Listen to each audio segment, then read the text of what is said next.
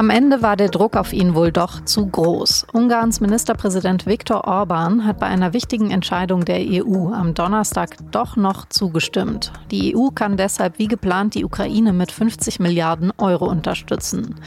Wie die anderen Länder es geschafft haben, dass der ewige Querulant Orban doch noch einlenkt, darüber habe ich mit Jan Disteldorf gesprochen, dem EU-Korrespondenten für die SZ in Brüssel. Sie hören auf den Punkt, den Nachrichtenpodcast der Süddeutschen Zeitung ich bin Franziska von Malsen und ich freue mich, dass Sie zuhören. Viktor Orban und die EU. Das ist ja ein Drama mit vielen Kapiteln. Einen Höhepunkt gab es zuletzt kurz vor Weihnachten. Da ging es beim EU-Gipfel in Brüssel um die Frage, ob die EU Beitrittsverhandlungen mit der Ukraine beginnt. Orban wollte auf keinen Fall dafür stimmen. Bundeskanzler Olaf Scholz hat dann einen diplomatischen Kniff vorgeschlagen. Viktor Orban solle doch einfach vor der Abstimmung kurz den Raum verlassen. Das galt als eine Möglichkeit, mit der Orban einigermaßen sein Gesicht wahren konnte, man aber trotzdem zu einem Ergebnis kommen konnte. Hat funktioniert. Die EU-Staaten haben den Beitrittsverhandlungen dann einstimmig zugestimmt, weil der eine, der dagegen war, nicht im Raum war. Aber Orban wäre nicht Orban, hätte er nicht direkt die nächste Auseinandersetzung begonnen. Eigentlich wollten die Staats- und Regierungschefs bei dem Gipfel im Dezember nämlich auch direkt die Finanzhilfen für die Ukraine freigeben. Da geht es um 50 Milliarden Euro, damit die Ukraine ihre durch den Krieg schwer angeschlagene Wirtschaft stabilisieren kann. Und diese Abstimmung, die musste ins neue Jahr verschoben werden, weil Orban in Aussicht gestellt hatte, dass er die Freigabe der 50 Milliarden blockieren könnte. Allerdings war am Donnerstagmorgen nach mehreren Beratungsrunden immer noch unklar, wie die ganze Sache ausgehen könnte. Die 26 EU-Länder, die für die Finanzhilfen sind, die hatten sich deshalb im Voraus schon überlegt, wie sie Viktor Orban abstrafen könnten, falls er weiterhin blockiert. Der Extremfall aber möglich wäre zum Beispiel gewesen, Orban sein Stimmrecht zu entziehen.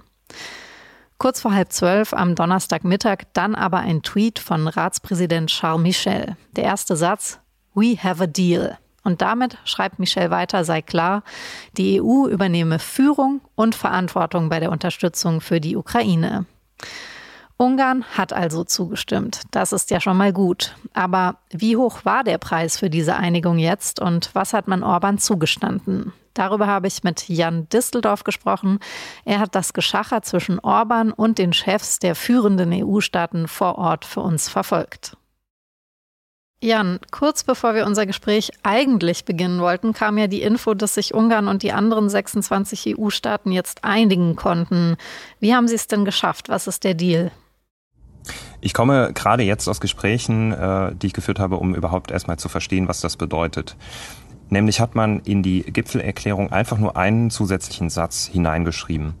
Und der besagt, dass der Europäische Rat, also die Staats- und Regierungschefs, in zwei Jahren eine Überprüfung der Ukraine-Hilfen, wie sie jetzt beschlossen worden sind, verlangen kann. Das bedeutet, die Ukraine bekommt 50 Milliarden über vier Jahre sicher äh, aus dem europäischen Haushalt. Das wird im europäischen Haushalt verankert. Das ist also ein Erfolg, mit dem man sagen kann, die Europäische Union tritt weiterhin geschlossen auf in dieser Sache. Und alles, was man Ungarn angeboten hat, was man Viktor Orban angeboten hat, war diese äh, Überprüfung in zwei Jahren, die der Europäische Rat beschließen kann, wenn nötig. Genau, es ist im Grunde genommen ein Hebel, der gar keiner ist für ihn und damit ja ein sehr kleines Zugeständnis. Warum ist er trotzdem mitgegangen? Mit diesem einen Satz, in dem das Wort Review drinsteht, hat sich Orban überzeugen lassen, beziehungsweise Orban hatte wohl am Ende keine andere Wahl, als das zu akzeptieren, weil vor dem eigentlichen Gipfel Bundeskanzler Scholz, die italienische Regierungschefin Giorgia Meloni, Kommissionspräsidentin äh, Ursula von der Leyen äh, saß da, Charles Michel saß da und äh, Emmanuel Macron, der französische Präsident. Und die haben Orban klargemacht, das ist alles, was er bekommen kann. Und das trägt er jetzt mit, weil er sonst eine Eskalation riskiert hätte, die äh, ihm und seinem Land äh, schwer geschadet hätte.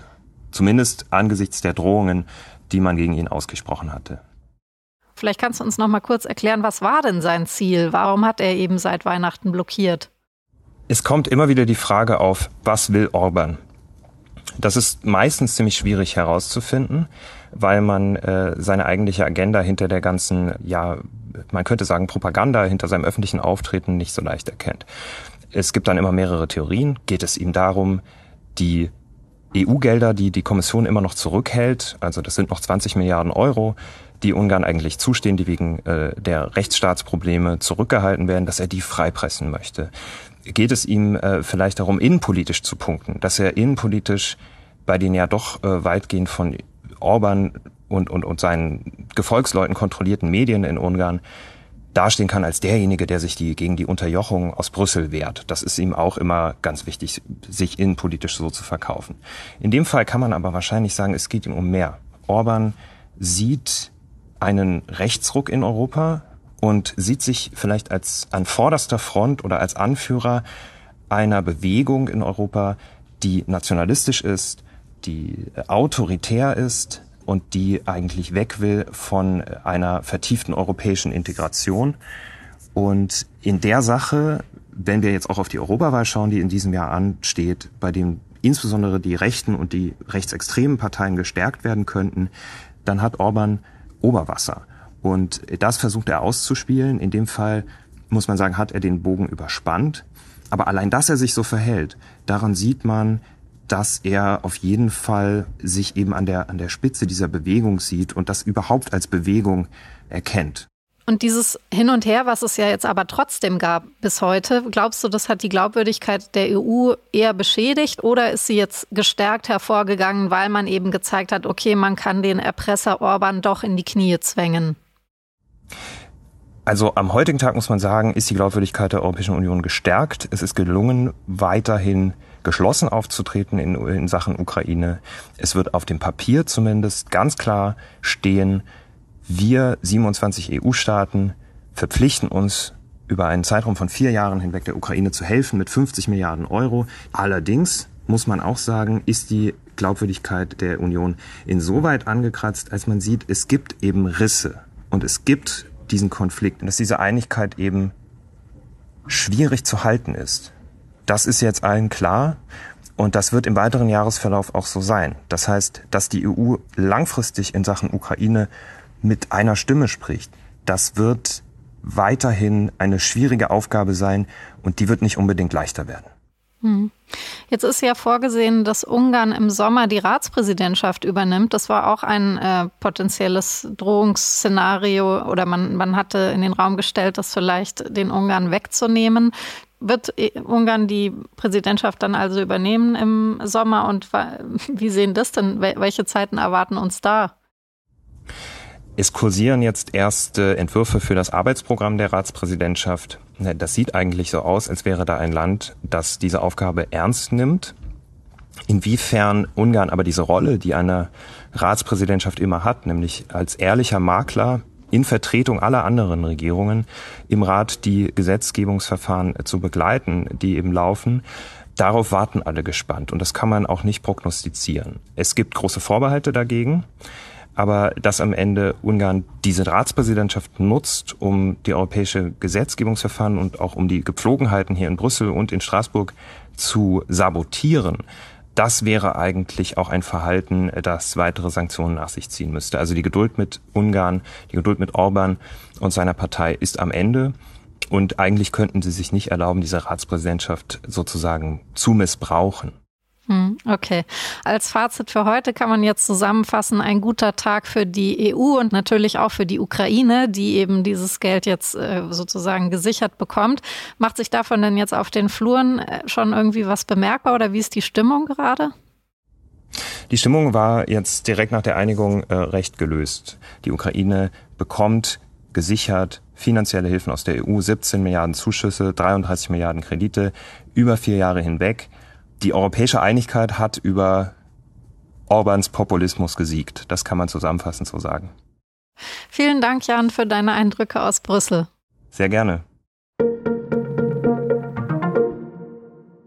Lange Wartezeiten vor der Sicherheitskontrolle und annullierte Flüge. Davon waren am Donnerstag bundesweit Hunderttausende Flugreisende betroffen, weil an vielen deutschen Flughäfen hat das Sicherheitspersonal gestreikt, unter anderem in Köln-Bonn, Frankfurt, Düsseldorf, Hamburg und Leipzig.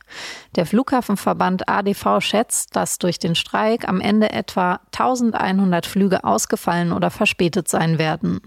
Zum Streik aufgerufen hatte die Gewerkschaft Verdi.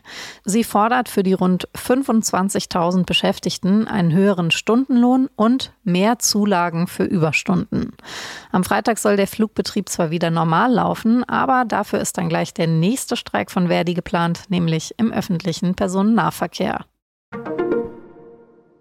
Das israelische Militär hat in den letzten Monaten offenbar mehrere hundert Gebäude im Gazastreifen mit kontrollierten Sprengungen zerstört. Das berichtet die New York Times und verweist auf eine eigene Analyse von israelischen Militäraufnahmen, Social-Media-Videos und Satellitenbildern.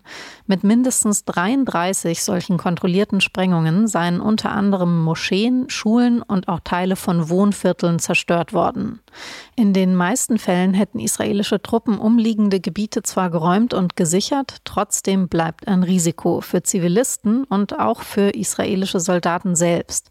Die New York Times verweist auf 21 israelische Soldaten, die im Januar getötet wurden, als palästinensische Kämpfer angeblich eine Granate in ihre Richtung abgefeuert und auf diese Weise den Sprengstoff ausgelöst hätten. Diese Angaben stammen von israelischer Seite.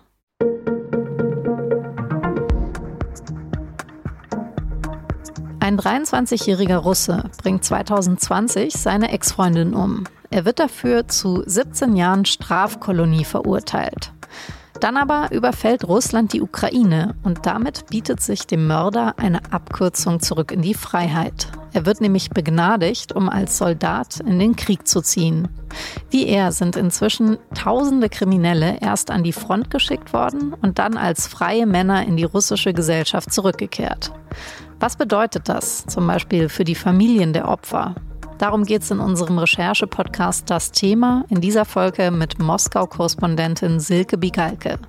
Sie finden den Podcast wie unser gesamtes Audioprogramm unter sz.de slash podcast oder über den Direktlink in den Show Notes. Redaktionsschluss für Auf den Punkt war 16 Uhr. Produziert hat diese Sendung Benjamin Markthaler. Vielen Dank dafür und Ihnen vielen Dank fürs Zuhören. Bis morgen.